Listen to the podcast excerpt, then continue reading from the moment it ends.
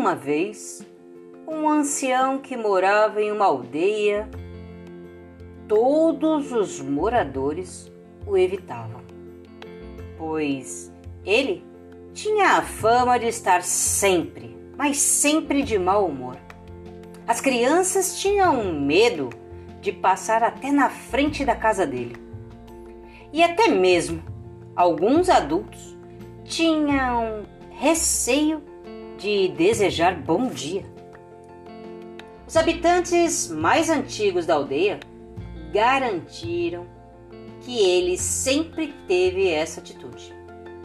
Sua amargura, ódio e ressentimento eram maiores que o seu caráter, já que a casa, o gramado e até mesmo os vizinhos dele também pareciam assimilar um tom sombrio.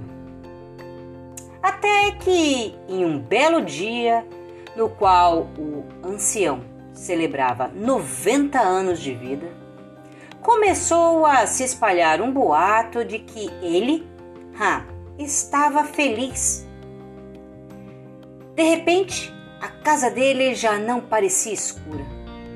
Os vizinhos haviam recuperado a jovialidade e o gramado do ancião era o mais verde de toda a aldeia. Todos, todos cercaram a casa dele para descobrir o que havia acontecido e foram recebidos com um grande sorriso e muita emoção pelo ancião. Ah, um dos moradores se atreveu gaguejando a perguntar por que ele estava tão feliz.